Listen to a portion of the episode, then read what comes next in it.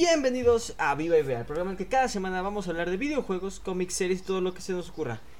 Esta semana traemos al fin la tercera entrega de Guardianes de la Galaxia y está conmigo Rodrigo. ¿Cómo estás, Rodrigo?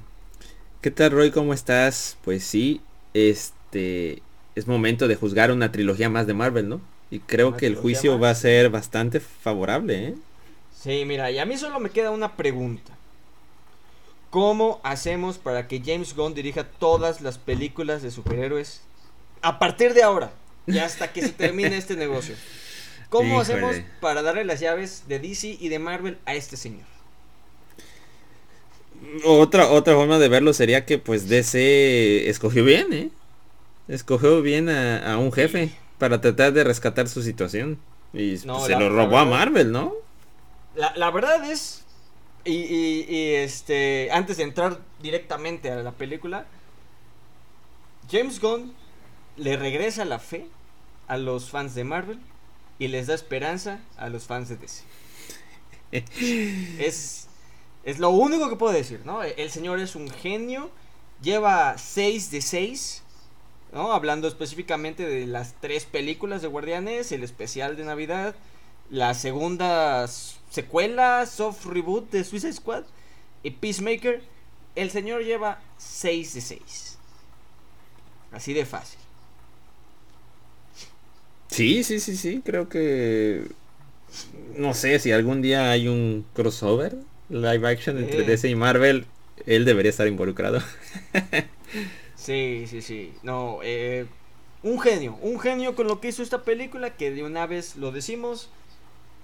Eh, es difícil juzgar estando Spider-Man No Way Home ahí. Spider-Man No Way Home es un festival de, de fanservice y sabemos lo que significa esa película para todos los que somos fans.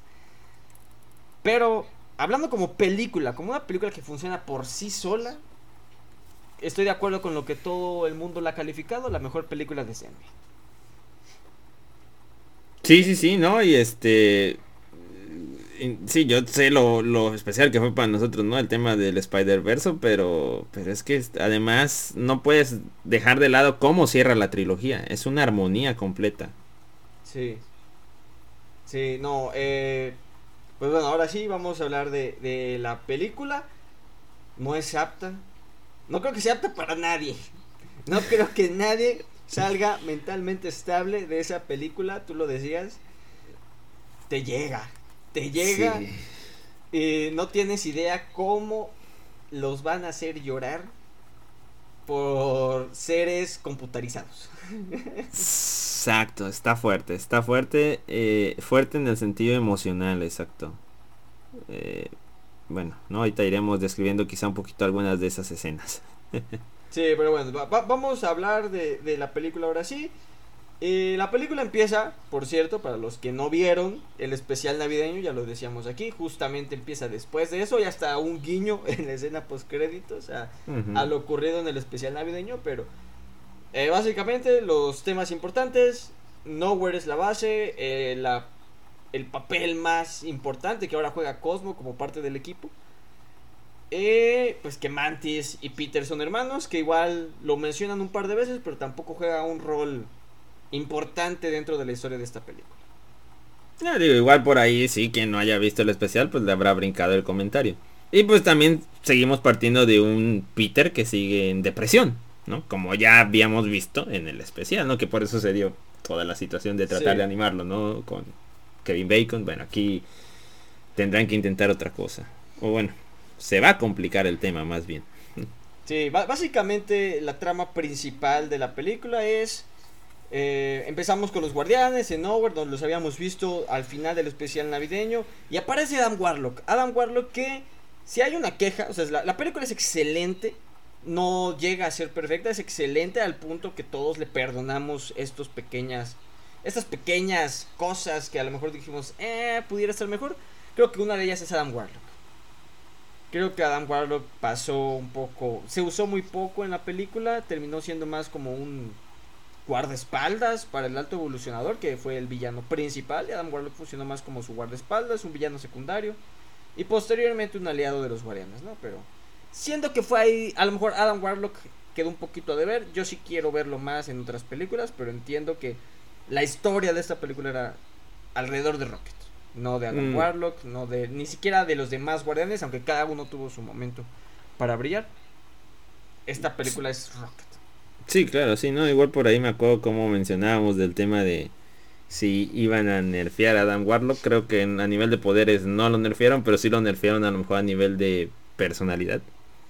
Que igual Sí, a lo mejor por ahí irían las quejas un poquito, ¿no? Como que esa No, fue la manera de suavizar al personaje. Y el argumento, eh, todavía no ha salido James Gunn a decirlo, pero el argumento que la gente está usando para defenderlo es que pues técnicamente es un bebé. Correcto. Aunque lo vemos eh, en forma completamente adulta, Tamaño adulto. Es un bebé, ¿no? Acaba de nacer. tiempo de Sí. haber nacido, entonces pues, le falta experiencia, le falta todo eso. Pero aún así, digo, esto no ensucia lo maravillosa que esta, esta fue esta película, pero bueno, es un personaje nuevo que todos estábamos emocionados por ver. Y termina quedando un poco a deber, ¿no? Pero bueno, yo creo que Adam Warlock definitivamente va a regresar, aunque ya hablaremos de ese tema, de quiénes van a regresar, quiénes no. Pero creo que Adam Warlock es un personaje que definitivamente va a regresar. Y pues bueno, esperemos que lo desarrollen más. Pero lo que no queríamos ver es el desarrollo de Rocket. Porque, Dios mío, el desarrollo de personaje que le dan a Rocket. Uy. No, no, no, no. O sea, de lo mejor, de lo mejor. O sea, te, te hace amar y odiar a James Gunn al mismo tiempo, ¿no? La película brinca entre estas dos, ¿no? Brinca, bueno, eh, Adam Warlock busca a Rocket, en el proceso queda dañado Rocket y descubren que el alto evolucionador le puso un mecanismo por dentro que evita que lo puedan salvar. Y es aquí donde comienza la misión de los guardianes, ¿no? Y eso creo que es también algo bueno de esta película, ¿no? No es... No están en un conflicto que va a destruir el universo, que va a destruir un planeta. Es algo más personal, es cercano a ellos, ¿no? El objetivo es salvar a Rocket. Sí, y ya en el proceso pues se da la oportunidad de ser esos guardianes que cuidan a los que lo necesitan. Pero bueno, sin Sí. adelantarnos todavía a eso, eh, bien lo dice, sabíamos que íbamos a ver el pasado de Rocket, sabíamos que esto sería obviamente a través de flashbacks.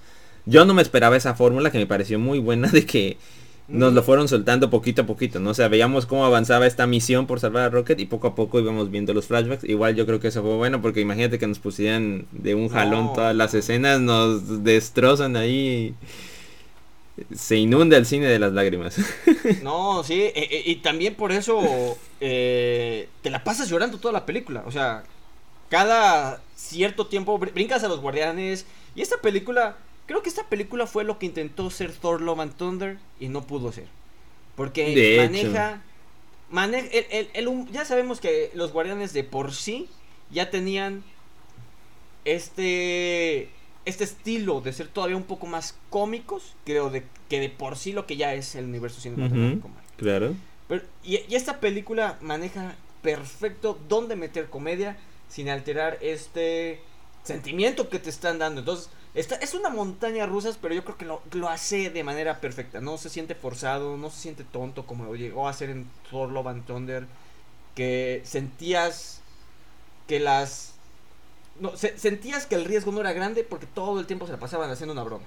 Aquí al contrario, a pesar de que te hacían bromas y estaba bien porque te eh, hacían reír después de que estabas llorando, aún así sentías el riesgo grande de alguien se va a morir y pasas toda la película pensando que alguien de los guardianes no la va a contar. Sí, sí, yo también estoy de acuerdo que por ahí logró aterrizar mejor algunas cosas que Thor and Thunder se terminó quedando corto, ¿no? Digo, allá está una competencia interna ahí entre ambas películas. Sí, no, man- maneja perfectamente todo esto, pero sí, ¿no? Eh, la película, cada cierto tiempo te pasa otro fragmento del pasado de Rocket, te hace llorar y después regresas a los guardianes y te hacen reír. Entonces, de verdad, esa película está jugando con tu estabilidad mental. Y encima de todo eso, encima de todo esto que te está haciendo sentir, rolones. Rolón tras rolón tras rolón. Oye, ahí, ahí yo quiero decir, me gustó que hayan mantenido la mayoría de la playlist, digamos, en esta década de los 70s, ¿no? 80s. Sí se fueron por ahí de repente a los 90s y los 2000, pero no como que... Obviamente al ya no ser la, los cassettes de Quill, pues ya podía salir, ¿no? A, otras décadas. Eh, el Zoom es interesante, ¿no? Interesante que, se eh. haya dado eso. Microsoft aprovechó para meter una marca muerta, como es el Zoom. Para quien no recuerde, el Zoom era competencia del iPod. Muchos seguramente ni lo van a recordar porque la verdad es que ni lo supieron vender. Pero a mí me gustó que, se mantuviera bastante pareja por ahí las décadas, ¿no? Y yo diría que hasta un poco más cargado a, las pasadas. Tenía temor de que a lo mejor fueran a aprovecharse y, de, y saturarnos de, no sé, canciones dos mileras. Muchas puras dos mileras, ¿no? No fue así. No, pero no. Digo yo. Incluso las que escogieron yo creo que muy buenas, ¿no? De hecho, yo creo que la verdad, ya habiendo visto las tres, nada se compara con esta escena inicial de Mr. Blue Sky Ah, bueno, sí, es súper icónica. Pero nada mal esta criba acústica, nada mal, Rey. Sí, exacto, o sea, abrir con, con un mapache de CGI cantando Creep en versión acústica, no sabía que necesitaba eso en mi vida. Completamente. Es un gran intro. Sí, no, digo, encima de toda esta emoción que te están haciendo sentir, ya sabemos que esta película, aparte, un personaje aparte de la película, es el soundtrack y no falla. Sí creo que comparando con las otras, creo que este es el más el menos bueno, ni siquiera me atrevo a decir, ni siquiera me atrevo a decir el más flojo, el menos bueno mm, o el que menos me llegó a mí, pero el soundtrack por sí solo es otro personaje en las películas. Eso es mm. un hecho. Sí. Eh, y no queda de ver, al final pues sí, entonces todo esto está ocurriendo en esta película y es por eso que ha sido tan bien recibida y es por esto que mucha gente recuperó la fe por lo menos hasta que salga de Marvel. Pero ya hablaremos de esa Híjole, hay, ya hay memes de eso, inevitablemente por ahí. Dicen que las últimas películas han sido una y una. O sea, por ejemplo, ¿cuál fue antes de Wakanda Forever? No sé si recuerdas por ahí. Eh, Thor. Thor. Entonces creo que está así. Thor, bajón de ánimo. Wakanda Forever vuelve a subir el ánimo. Este. Ant-Man vuelve a bajar el ánimo eh, Guardianes de la Galaxia vuelve a subir el ánimo del, del, fan del MCU. Y pues sabemos cuál sigue y se pronosticaría un bajón, ¿no? Con The Marvel. A ver qué pasa. Ojalá que no. Ojalá que no, pero sí, sí, es un reto que tienen ahí porque desafortunadamente sabemos que ya, ya lo hemos platicado, ¿no? Tanto la película de Capitana Marvel como la serie de Miss Marvel no abonan precisamente a la mejor expectativa. Sí, ya, ya están Pero ahorita estamos felices, ¿no? O sea, felices, más que, más que felices, satisfechos. Porque pues lloramos, ¿no? pero venga. sí, ¿no? Y la, y la, película, como decíamos, ¿no? Se desarrolla todo y comienza esta misión para rescatar a, a Rocket. Rocket se la pasa los primeros dos actos de la película fuera agonizando. Sí, sí, o sea, fuera de circulación, no está, está en la nave, pero no está en la misión tal cual. Vemos al equipo de los guardianes. Eh, ya sabemos que Kraglin y Cosmo eran como eh, becarios. Al final no se los llevan a la misión, ellos se quedan a cuidar Nowhere y tenemos la despedida de lo que era pues, el equipo base, ¿no? Y hasta encuentran la forma de meter a Gamora. ¿No? Al final, ah, muy interesante que tampoco vi esto venir, Gamora siendo un Ravager. Al final tiene o mantiene contacto con Nebula y es la, que hace este conecte y al final Gamora termina uniéndose a la misión. Eh, me pareció bien la forma en la que le agregaron, porque incluso Gamora ni siquiera quería estar en la misión. Gamora ya quería irse y dijeron, ¿sabes qué? Vamos a salvar a Rocket, no nos importa que tú te quieras ir, estás pegada con nosotros, ¿no? Al final no se une de manera forzada, para la historia, así de manera forzada, en contra de su voluntad. Sí, sí, claro. Pero se sintió bien, ¿no? Esta otra versión de Gamora que hay que recordar. O sea, ella venía de.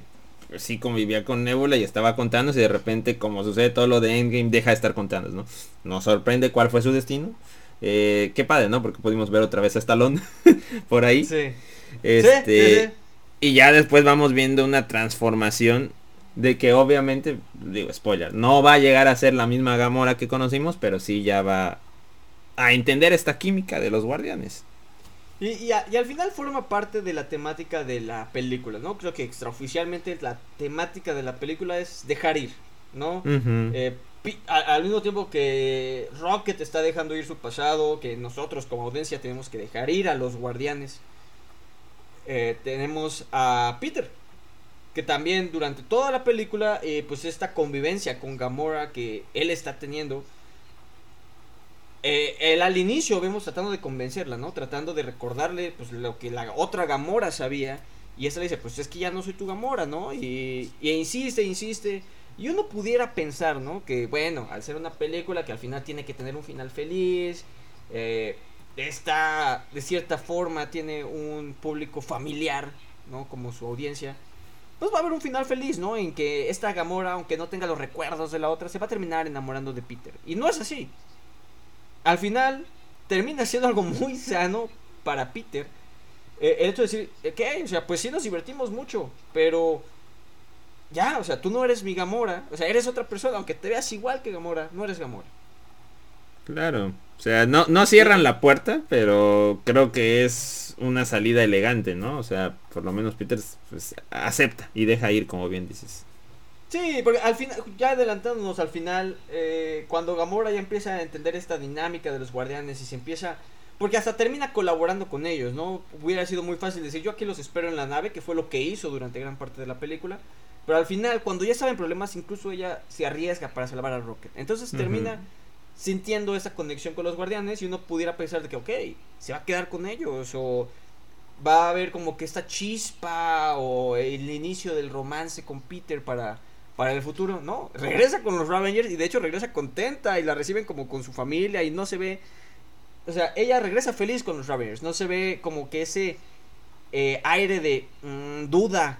De pertenezco allá, pertenezco acá. O sea, claramente ella, ella, aunque le gustó estar esta misión con los guardianes, entiende o conoce su lugar como los Ravagers. Sí, sí, completamente. ¿Cómo les dicen en español? Creo que saqueadores, ¿no? Una cosa así. Eh, y le agrega, ¿no? Le agrega al mensaje que está mandando esta esta película. Por otro lado tenemos a Drax, que es otro personaje que sabíamos que se iba a despedir. Eh, pensábamos que era muy probable que lo despidieran pues matándolo. Pero le terminan dando un final, un cierre a su arco al personaje más carismático que tienen los guardianes. Le dan un cierre a su arco de una manera muy emotiva. Eh, no sé, o sea, es, impresionante, ¿no? Drax que siempre lo hemos visto pues, como el bufón, el, gracioso del equipo, pero gracioso porque es tonto. Eh, pues nos demuestra que es más que eso. Porque su raza tiene otra forma de procesar los pensamientos. Exacto. Y no, pero Para no decirle tonto, ¿no? sí, como, cuando Mantis lo está defendiendo, ¿no? Exacto. ¿Por qué es estúpido? Olvida. Ya ven que puede usar los poderes para que olvida y, y al olvidarlo vuelve a ser feliz. Drax, porque, o sea, será estúpido o tendrá este tema de los pensamientos, pero sí se sintió de que le dijeran así Mantis. Sí. Pero bien, encuentra un propósito, como dices. Encuentra un propósito y vamos a hablar de ese un poquito ahorita que lleguemos justamente a, las misiones. Eh, bueno, al final sí le, le, dan un cierre a la mayoría. A la mayoría les dan un cierre que, como dices, se queda ahí la puerta abierta. Pero por lo menos este arco queda cerrado. Y queda cerrado de manera perfecto. En su misión para rescatar a, Rocket tienen que invadir las facilidades, ¿no? Del laboratorio de el villano principal de esta película, que es el alto evolucionador, que, paréntesis, Marvel, sabemos que ahí hay broncas con Kang. Di que el alto evolucionador es una variante de Kang. Y vámonos. Tu recasting está ahí. Porque vaya Qué buen villano. Ese villano es de esos que, híjole. Cuando un villano te hace odiarlo, es porque el actor está haciendo un buen trabajo. Bueno, tanto el actor como el, el, personaje que le dieron, el personaje que escribieron para él, está bien hecho. Y aquí, tanto el actor que, perdón, su nombre está Es complicadísimo. No, no, no, lo voy a decir porque tiene un nombre demasiado complicado, pero saben, el alto evolucionador. Tú sabes quién eres. Si, lo escuchas, tú sabes. Y, pues, ¿cómo, cómo, escribieron a este personaje? Que es un personaje hasta cierto punto aterrizado. No, no está al nivel de ser una amenaza a nivel universal como lo era Thanos, como lo era incluso creo que Ego y, y, Ronan eran villanos con un poder más amenazante que lo que es el alto evolucionador pero que en ciertas partes del, universo lo conocen como su dios, porque el tipo es un creador, o tiene este complejo de ser dios, aunque en cuestiones de poder, sí, también, Pero en cuestiones de poder, pues no tiene este nivel de poder, porque ya al momento que lo derrotan, ya cuando vemos el enfrentamiento físico, termina siendo una pelea fácil. a pesar de que lo, enfrentan en, bola, termina siendo una pelea fácil, algo que pues, no es con los otros, pero vaya que lo odias, vaya que es un tipo odioso, eh, claramente le aporta el hecho que todo este maltrato animal que hace a lo largo de toda la película. Y, y, pues la frialdad que tiene, ¿no? La frialdad que tiene para burlarse de Rocket en ese momento tan duro que vemos con Laila. No, no, no, y por eso, se, por eso, o sea, ¿cómo no? Sí, es casi, casi es el culpable de nuestras lágrimas. Como sí, no, este... Destrozó al pequeño Rocket, bueno, ya ni tan pequeño, pero... Ay, ay, gran villano, gran villano. Sí, este tipo de verdad, Marvel, tienes broncas con Kang, que el alto evolucionador es una de las variantes y ahí está tu recasting. No necesitas buscar más, porque de verdad, qué maravilla, qué maravilla. Es, y, el villano también aporta, ¿no? A que esta película sea tan buena y que sienta tan satisfecho cuando lo derrotan. Sí, sí, sí, sí, estoy seguro que más de una persona va a decir eso. Este me hizo sentir cosas que no sentí con Kang. En el sentido de, de, lo que te debería hacer sentir un villano. Sí, exacto, ¿no? A, nivel de amenazante, sí, claro, siento más temor con lo que puede hacer Kang a nivel poder, pero en personalidad, no, por Dios, por Dios con este hombre. Pero sí, no, perfecto. Si algo tenemos que decir, de los mejores villanos que ha tenido Marvel, si te hace odiarlo. Eh, y si es memorable, que creo que eso es un tema que también es continuo en las películas de Marvel, ¿no? Los villanos reemplazables olvidables, genéricos. Este está lejos de eso. Claro. es uno de esos. Entra en esa lista de 5 o 6 villanos de, toda la, de todas las películas de Marvel que son recordables, son memorables.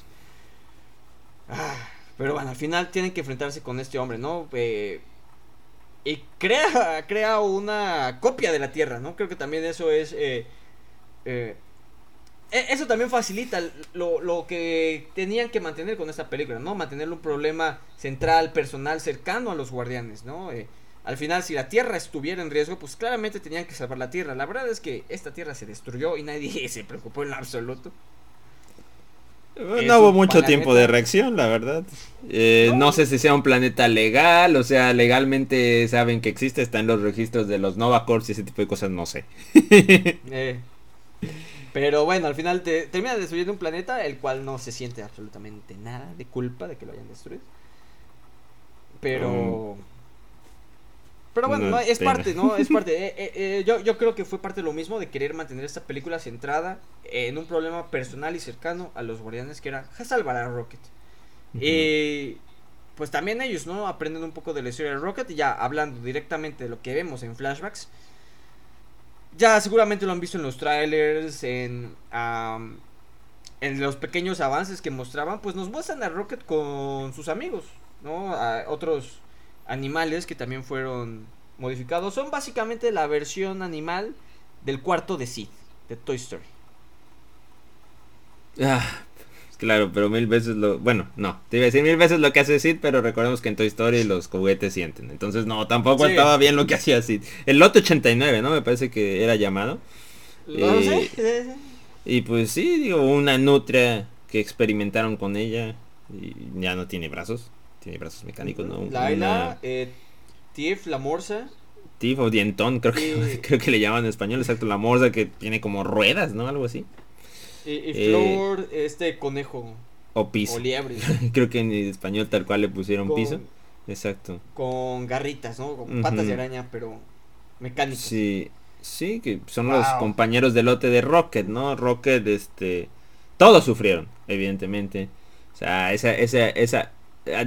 entendemos que por ahí en esos flashbacks, ¿no? Cuando Rocket habla por primera vez, por probablemente, ¿no? Y dice, duele duele. Y, ahí te empiezas a caer, a caer y a quebrar. Y es difícil seguir. Porque pues obviamente tú lo dijiste, o sea, nos están ejemplificando un tema de maltrato animal y eso eso suele suele ser un tema muy sensible de ver, ¿no? Pero pero pues aquí lo representan para abonar a, lo que es la historia y que podamos llegar a este cierre de del arco de Rocket. Y, y estos personajes que yo no, yo no pensé que nos fuéramos a encariñar tanto. Y honestamente, hasta el punto en el que todos nos quebramos, y todavía me acuerdo y, y- y duele.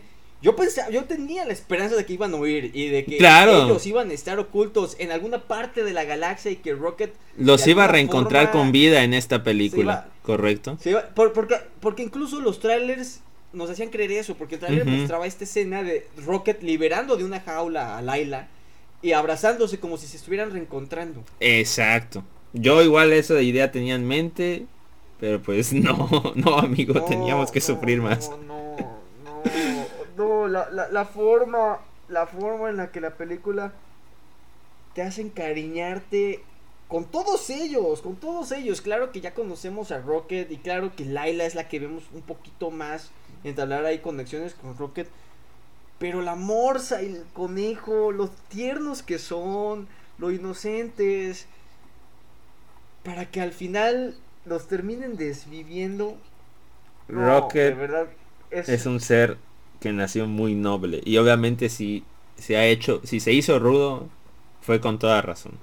lo rompieron, ¿no? Ve- Por vemos, o sea, nos, nos rompemos en esa escena con Rocket, ¿no? Es, esa escena que es desgarradora, o sea, en cuestiones emocionales yo creo que el MCU y en general las películas no tienen una escena de ese nivel cuando el alto evolucionador fríamente le dispara a Laila eh, y eh, después en el fuego cruzado terminan también muriendo Tiff y Flor. En- entiendes, entiendes a Rocket y, y quieres, ¿no? Allá es donde decías, o sea, como audiencia tú quieres de que ya, a, a maten a ese tipo, destruyanlo. Sí, No,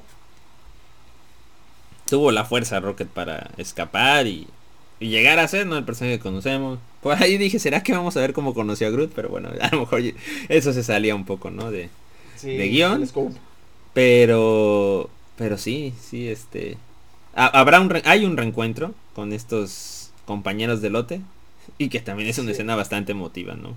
Sí, sí, exacto, ¿no? Ya, ya después, eh, que bueno, ahí sí los trailers spoilearon un poco. Yo estaba recordando esta escena que pasa en todos los trailers donde Rocket ya con el traje oficial de los guardianes, el traje azul que no había usado eh, hasta este momento, dice eh, esta frase de ya estoy cansado de correr. Entonces, yo sabía que Rocket iba a revivir, pero pues sí, se queda cerca, ¿no? Al final lo- logran recuperar esta llave para desactivar la, este mecanismo de seguridad que tiene Rocket. Y las cosas se complican, pero terminan salvándolo. Pero por el otro lado vemos a Rocket llegar al cielo, ¿no? Y reencontrarse con sus, con sus amigos. Donde ellos le dicen, te vamos a esperar acá, pero ahorita no es el momento. Todavía tienes cosas que hacer. Y lo regresan. Y revive, que de nuevo esta escena para mí no fue tan fuerte. Eh, bueno, el reencuentro sí, pero digamos, yo ya tenía en la cabeza que Rocket iba a sobrevivir esta parte. Aunque en este momento yo todavía estaba esperando cuándo iba a ser el momento en que Rocket bye. Porque yo seguía pensando que Rocket se iba a terminar sacrificando en algún momento de la película. Mira, yo, yo la verdad, con tanto nervio y sentimiento, igual y pensaba que esa escena a lo mejor era de las clásicas escenas falsas de trailers, Sí. que ya ves que siempre andan, entonces yo, yo la verdad sí, sí estaba... Igual estaba sufriendo viendo a Peter también, oye, también era difícil para No, mí ver a también. Peter y a los demás cómo estaban sufriendo, o sea, aunque supiera que a lo mejor al final se iba a seguir Rocket con vida, o sea, igual ver a Rocket cómo estaba feliz de volver a ver a, a sus compañeros. Yo ahí fue donde más me quebré, sinceramente. Y creo que ya después de esa escena ya no me volví a quebrar, creo. Creo que ya, ya el resto de la película creo que fue un poquito más este ligera, sobre, Sí. sobrellevable, en, menos en este sentido emocional. Sí, pero no, la verdad es que toda esta aventura de, de ver a, a, a Rocket, ver su historia, hasta este momento en el que llega a reencontrarse con sus amigos muertos, y sobre todo que yo no pensaba que fueran a estar muertos, ¿no? La verdad es que ese momento, ese momento en el que le disparan a Laila, para mí sí fue el shock de... ¿Qué? Yo hasta ese momento yo esperaba que ellos estuvieran por lo menos todavía captivos dentro de la nave del alto evolucionador y que eso fuera lo que vaya a matar a Rocket que eh, se iba a sacrificar para salvarlos. no pensé que iban a matar a todos en la misma escena, ¿no? Pero vaya, vaya las agallas que tuvo James Gunn para hacer esa escena y bueno, creo que eh, esta película no podría contarse y no podría alabarse de la forma que se está haciendo sin todo lo que hizo y cómo manejó la historia de Rocket Raccoon. Correcto, correcto. Y Venga. bueno, después de al fin rescatar a Rocket, saltamos al tercer acto en el cual todos los guardianes enfrentan a la nave del alto evolucionador. Porque al, al final tienen que ver la película. se- hay, hay unas confusiones aquí bien marcianas en las cuales terminamos teniendo a Drax, Mantis y Nebula atrapados dentro de la nave. Entonces, pues tienen que regresar a la nave, ¿no? Yo pensé que eso iba a salir mal, ¿eh?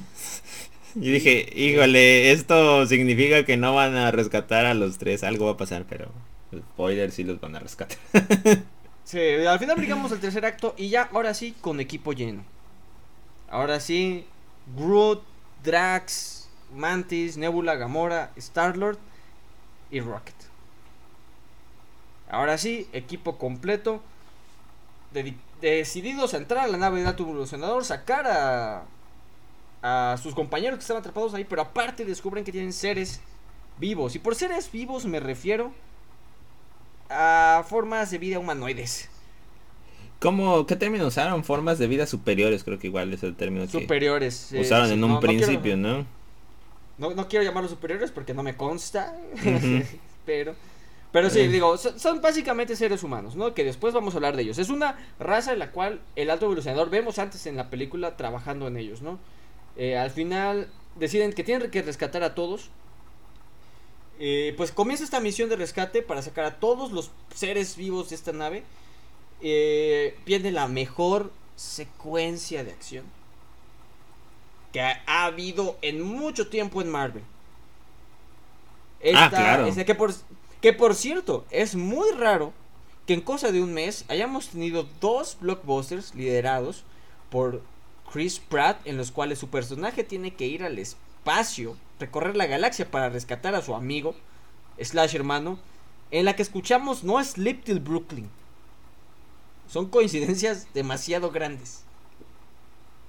Es cierto, la canción de los Beastie Boys, ¿verdad? Sí. Tienes razón. Que es, que es la canción de apertura de la película de Mario, en la cual Chris Pratt tiene que viajar la galaxia para rescatar a, su amigo. No, no, no, no me había. ¿Sabes qué? ¿Sabes qué? Con tanto pitches, pitches, pitches. Creo que por ahí olvidé eh, la aparición de otras canciones, pero es un gran dato. Pero tenemos esta escena en la que todos los guardianes pelean contra este ejército de animales modificados enviados por el alto evolucionador que a este punto ya se está volviendo loco. Sí, es una gran Esta escena de escena acción. En la que los guardianes se enfrentan, ¿no? Eh, una escena en un pasillo. eh, y cada uno tiene su momento para brillar. Vemos a todos los guardianes peleando al ritmo de No Sleep Till Brooklyn. Vaya, que, ¿cómo disfruté esa escena? ¿Cómo Sí, la disfruté de esas escenas que, que de plano dejé mi panini de lado porque dije no quiero ni siquiera voltear a ver el panini, quiero terminar de ver esta escena y ya después sigo comiendo. Ese nivel de buena estuvo esa escena. Sí, gran coreografía, ¿no? Gran dirección, Sí. diseño, todo.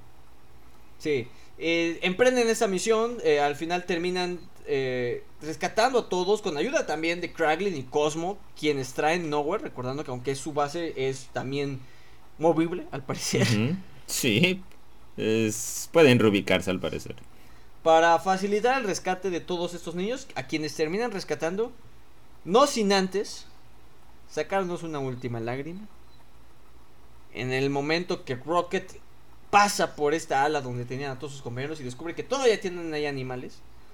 Eh, algo bastante lógico, ¿no? Que, que yo creo que nadie pensamos más esta, este, esta frase común de Rocket de ¿qué es un mapache? o no soy un mapache. Más por el hecho de pensar que a lo mejor la palabra mapache era degradante para él al ser un ser con inteligencia superior. No, el tipo realmente no tenía idea que él era un mapache. Cierto. Aquí es donde hace las paces con su origen, ¿no? En esta ala en la que de manera simbólica rescata todo este grupo de mapaches bebés. Eh, al final terminan rescatando a todos los demás animales. Afortunadamente me preocupaba que no los fueran a rescatar después de, después de lo que esta película nos hizo. Sí, no ibas Yo a dejar de- changuitos, conejitos y todos los demás. Y por solo Sí, ya a los dije- mapaches no te podían hacer eso.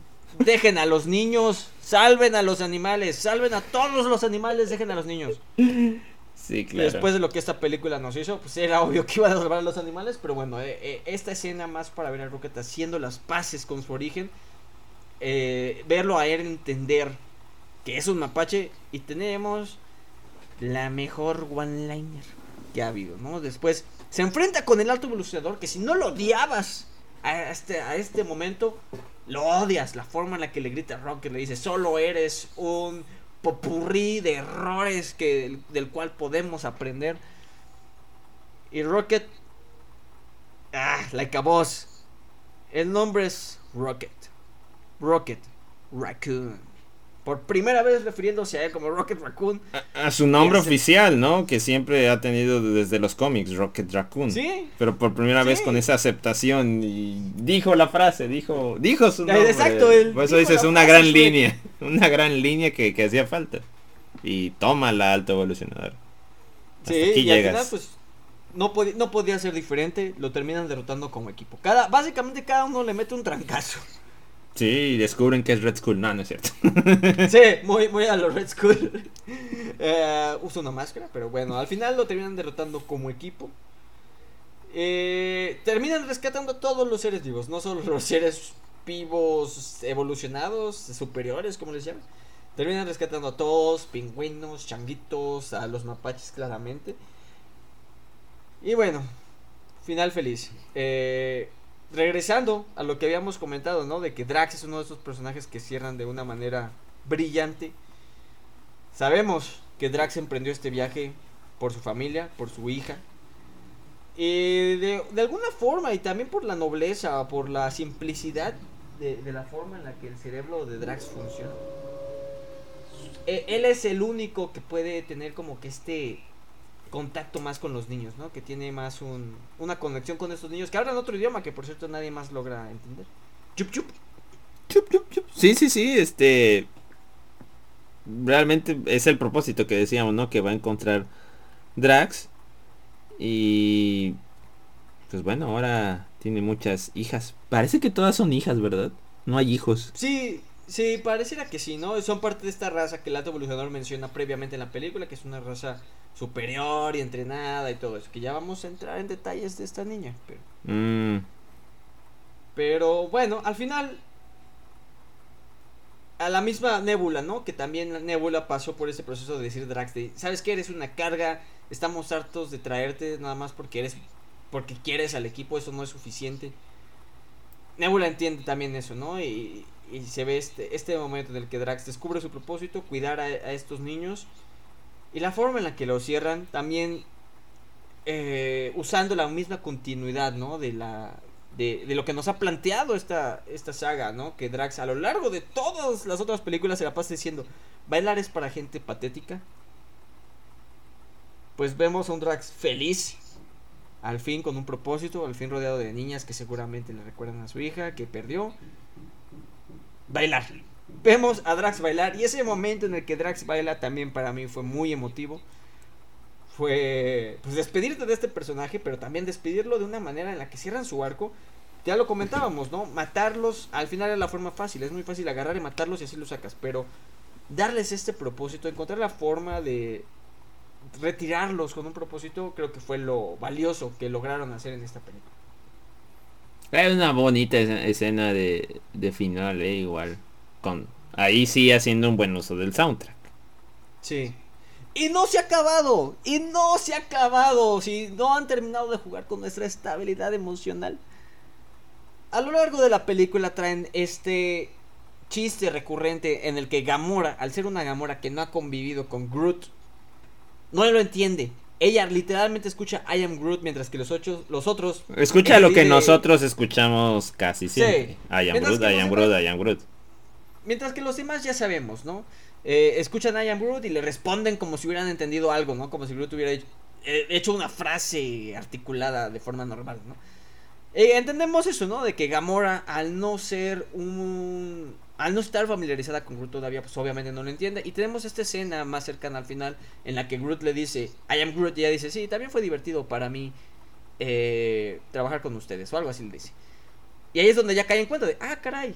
Ya lo Groot". entiendo. Y nosotros, como, y nosotros como espectador entendemos eso, de que Gamora al generar ya esta conexión con Groot, ya lo entiende, ya entiende el I am Groot.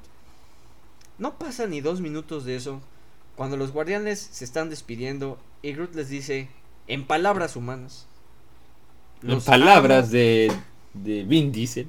En palabras de Vin Diesel, los amo, chicos. I love you guys. Algo así, ¿no? Eh, eh, claramente es la forma de la película de decirnos que nosotros. O sea, porque Groot no dijo eso. Groot dijo, I am Groot. Simplemente ya pasamos suficiente tiempo con Groot como para entenderlo. Sí, por ahí, digo, una pista que, que te dan es que pues los guardianes ni se inmutan.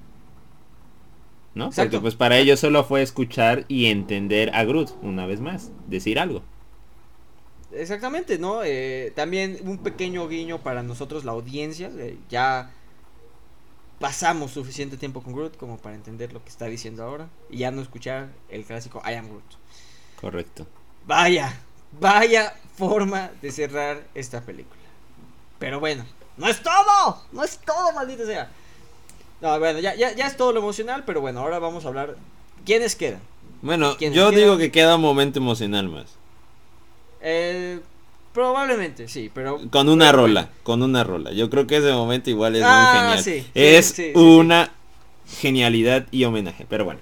Ah, Adelante, hablando de adelante. que la música es un personaje en esta película, creo que esa escena lo muestra de forma clara, ¿no? Al final, los guardianes se separan, ya, ya nos habían avisado de que esta es definitivamente la última vez que íbamos a ver este equipo de los guardianes. Al final se separan los guardianes. eh, Gamora regresa con su equipo de los Ravagers.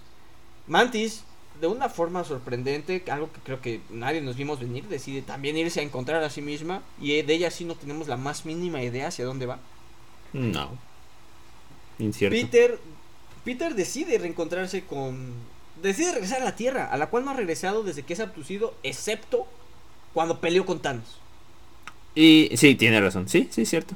Que estuvo un poquito de tiempo. Lo que haya durado la pelea y se fue. Sí, realmente ¿No? nunca ha regresado. Eh, y recordando que apareció ah, por medio portal. Ni siquiera viajó a la Tierra, apareció en la Tierra. Entonces, sí, ah, qué dato interesante. Tienen un hechicero en los Ravagers. ¿Un Algo que tampoco comentamos. Sí, cuando, cuando entra, cuando hacen su entrada los Ravagers con Gamora usan los portales de Doctor Strange. Oye, sí, no, no, no, no me fijé. O sea, más bien no lo procesé, pero es cierto. Entraron Sí, a través de portales. Sí, da- dato importante y un poco obviado, yo creo, porque tampoco he visto mucho revuelo. no, no se ha hecho mucho ruido. Tienen un hechicero en los Ravagers. Y a su vez, los hechiceros tienen eh, miembros eh, espaciales en sus filas. Mm, Sí, digo, no sé si sea un uso legal y permitido de la magia, pero bueno, ahí está. Pero bueno, regresando al tema original, Quill regresa a la Tierra a reencontrarse con su abuelo. eh, que igual ahí me quedan dudas, ya vamos a hablar de las escenas post créditos. Y en un desarrollo impresionante de personaje, Nebula decide quedarse a cuidar Nowhere junto con Drax. Sí, no, para tratar de redimir lo que puede ser un mal padre con sus hijos, ¿no? Como el tema de Thanos y ellas. Sí. Entonces, pues por ahí va a apoyar, ¿no? Al, al paternal Drax. Exacto. Y se forma un nuevo equipo de Guardianes de la Galaxia, el cual vemos en la primera escena post créditos. Este equipo liderado ahora por Rocket Raccoon. Eh, claramente un Groot más chocheado de lo que alguna vez lo vimos. Yo creo que todos estábamos esperando que Groot llegara al punto en que lo vimos en Guardianes 1. Eh, parece ser que en Guardianes 1 no era su forma final. Porque No. este Groot que vemos es después de ese Groot. Mm, Sí, o como que este creció distinto, no sé, fue otra especie de árbol. Le pegó al Jim. Por- no porque, porque desde un principio se veía que estaba tomando bastante volumen, ¿no? O sea. Sí. fue distinto, fue distinto. Sí, sí, pero bueno, no regresó a su forma original de Guardianes 1. Creo que todos esperábamos que esa fuera su forma final, pero no, vemos un Groot todavía más desarrollado. Eh, Rocket, Groot, eh, Kraglin y Cosmo ahora sí como eh, titulares. En ya pasaron la prueba. Sí, ya son titulares en la alineación de los Guardianes de la Galaxia. Adam Warlock, que era un hecho que sabíamos, ya lo habíamos dicho aquí, Adam Warlock se iba a unir como miembro de los Guardianes. Su mascota, la cual desconozco la raza. Un buen acompañante, ¿no? No tiene poderes que yo sepa. y esta niña que vemos, que es la principal de todo ese grupo de niños que rescatan, esta niña que es nada más y nada menos que Philabel, aunque bueno, no sé si sea Philabel, eh, ya que en los cómics su origen es que es la hija de Capitán Marvel. De Capitán, ¿no? Del Capitán el Original. el original, el Kree. Recordando que Marvel es su nombre. Mar, nombre, Bel, apellido. Por eso ella es Filabel. Eh, entonces, pues dudo que sea Filabel. A lo mejor solo va a ser Fila o Fila Fila el destructor. Sí, a menos que resulte que en sus experimentos el alto evolucionador usó sangre crío o algo así, ¿no? estamos divagando mucho, pero ahorita no hay nada claro. Entonces, por eso están ahí las especulaciones de, pues yo me imagino lo más parecido que encontraron, ¿no? En, personajes que hayan sido guardianes. pero bueno, ella es Bell tiene poderes similares a los que conocemos para Capitana Marvel. Pero bueno, todavía no la hemos visto ni siquiera hacer algo con sus poderes. Pero bueno, no sabemos si va a ocupar un papel importante dentro Al menos ya habla nuestro lenguaje. ¿Y le gusta Britney Spears? Ah, exacto, sí, es curioso, ¿no? Como todos dan, dan, por ahí gustos musicales diversos, pero Rocket remata con un gran guiño. ¿Cómo inicia y eh, cómo termina? ¿Con qué canción inicia y con qué canción termina esta gran trilogía? Están hablando, ¿no? Todos de, sus artistas favoritos, que por cierto, eh, excelente escuela musical la que tienen en Nowhere. Sí, sí, sí, han, hecho un buen trabajo. Eh, todos ah, mencionando sus artistas favoritos y aparece que no, diciendo, mm, bueno, todas las que dicen son buenas, pero esta es especial para mí. Y empieza, pam, pam, pam, pam, pam, pam, pam, pam, pam, pam, pam, pam, pam, eh, eh, eh, la película, o si, si, podemos asociar una película con Guardianes, es Come and Get Your... Así inició todo. Así inició esa película de desconocidos que pues fuiste a ver al cine creyendo en 2014 que algo bueno podía salir. Es muy simbólico, insisto, que, que, que haya habido esa, esa, esa, el uso de esa canción de nuevo. Sí. Por, ahí hablábamos, ¿no? En algunos episodios anteriores, cómo esta película fue la primera apuesta de Marvel con un grupo realmente desconocido de héroes. Eh, y justamente debido al éxito de esta tercera entrega, empezó a circular todos los, eh, los titulares que habían hace que nueve años, ¿no? Que salió la original, la primera. Eh, titulares que decían, el primer fracaso de Marvel, Marvel acabado, haciendo referencia a que esta película no le daban futuro. Y termina siendo, digo, hoy hay mucho hype y hoy la están poniendo en el primer lugar de las trilogías de Marvel. Creo que habrá que esperarnos un poco para ver, pero definitivamente top 3 sí es. Pues yo creo que como trilogías es la más parejita entre las tres. La verdad. Si hablamos como... E, es, definitivamente sí. Y, y parejitas a la alza. Sí, sí, claro, sí, sí. Nunca hubo un bajón ni nada, o sea, las tres tienen lo suyo, se complementaron, se...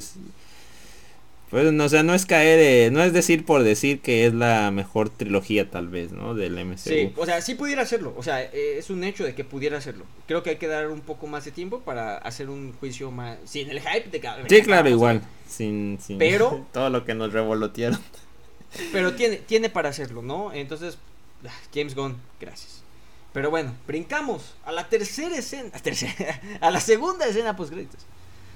Ya vemos a Peter con su papá, con su abuelo. Aprovechen a dar un, un guiño bastante gracioso al especial de Navidad, ¿no? Con esta nota del periódico diciendo que Kevin Bacon, abducido por aliens, cuenta todo. Sí. Eh, pero hay una escena que, que, yo investigué y realmente tampoco veo que le están haciendo mucho revuelo. A lo mejor yo la estoy sobrepensando. ¿E-, ¿Esa escena del final, dices? Realmente... Eh, dices la segunda escena post créditos, ¿no? La segunda escena post créditos y me refiero específicamente a esta parte en la que eh, de entrada, alguien le abre la puerta a su papá. Ah, bueno, a, Peter, perdón, a la casa de su abuelo. Alguien le abre la puerta. No sabemos si es una enfermera, si es una nueva esposa, no sabemos. Pero alguien le abre la puerta y al... ¿Quién es? No sabemos. Eh, pero al final habla, Peter está platicando con su papá mientras él lee el periódico, con su abuelo, insisto, mientras él lee el periódico y él le dice, y están hablando de que él puede cortar el jardín de su vecina, pero pues sería muy extraño que su hijo treintón lo vea haciéndolo, porque está completamente sano. No sé, no sé si lo estoy sobrepensando o hay alguien más ahí que está viviendo en la casa de su vecina. Pero esta es la escena que a mí me deja pensando.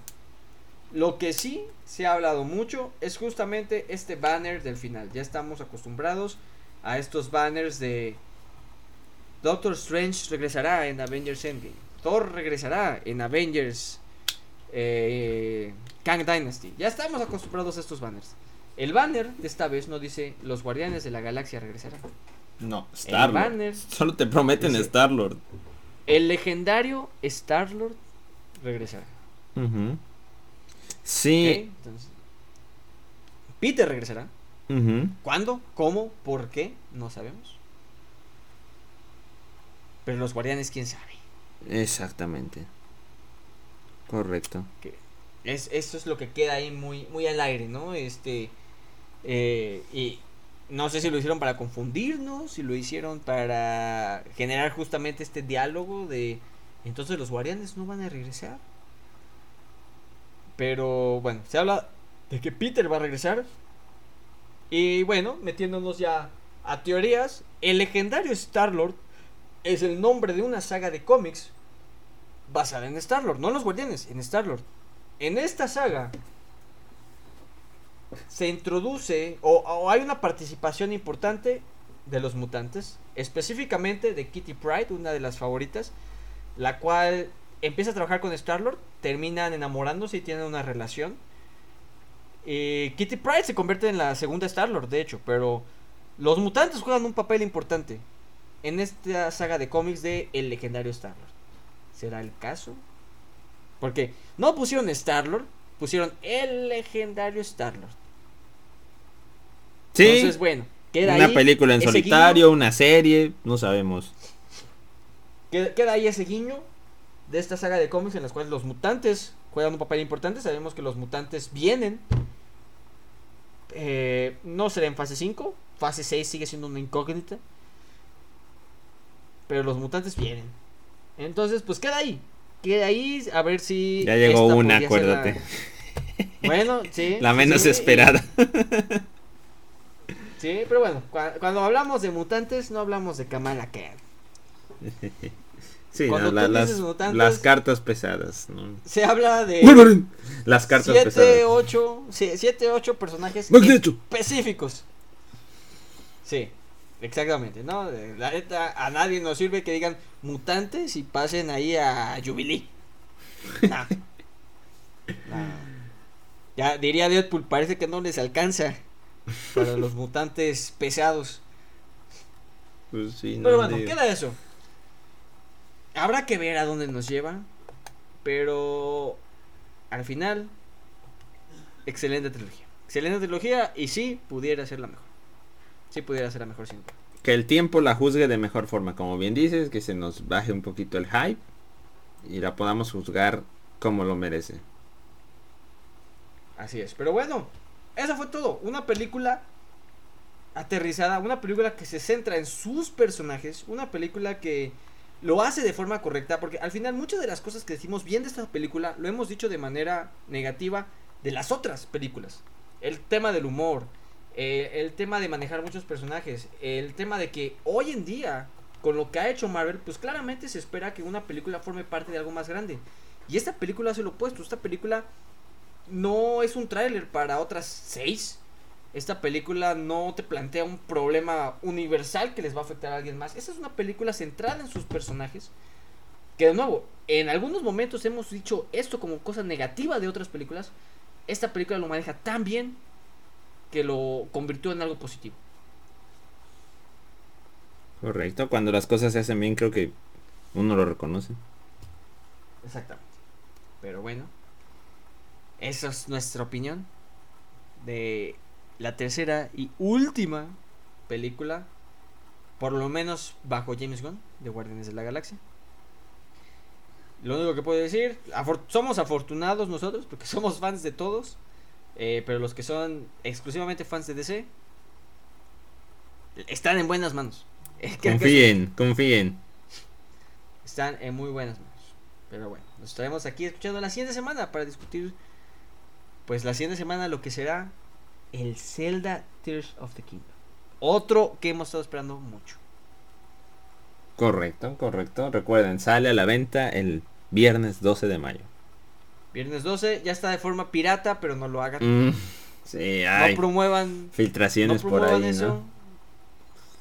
Sí, ya, ya se filtró. Quién sabe cómo lo hicieron, pero conocemos a Nintendo. Se les va a dejar caer con todo el brazo de la ley. Pero aquí lo vamos a estar discutiendo. Vamos a comprar y jugar legal. y a platicar primeras impresiones, porque sería imposible platicar del juego completo en después de haberlo jugado uno o dos días, ¿no? Dos días, básicamente, claro, sí. Aquí los vamos a estar discutiendo de lo que alcancemos a jugar en unas 20 horas de juego. 18. Aprox, aprox. Aprox, pero sí, pero bueno. Estamos escuchando la próxima semana. Hasta luego.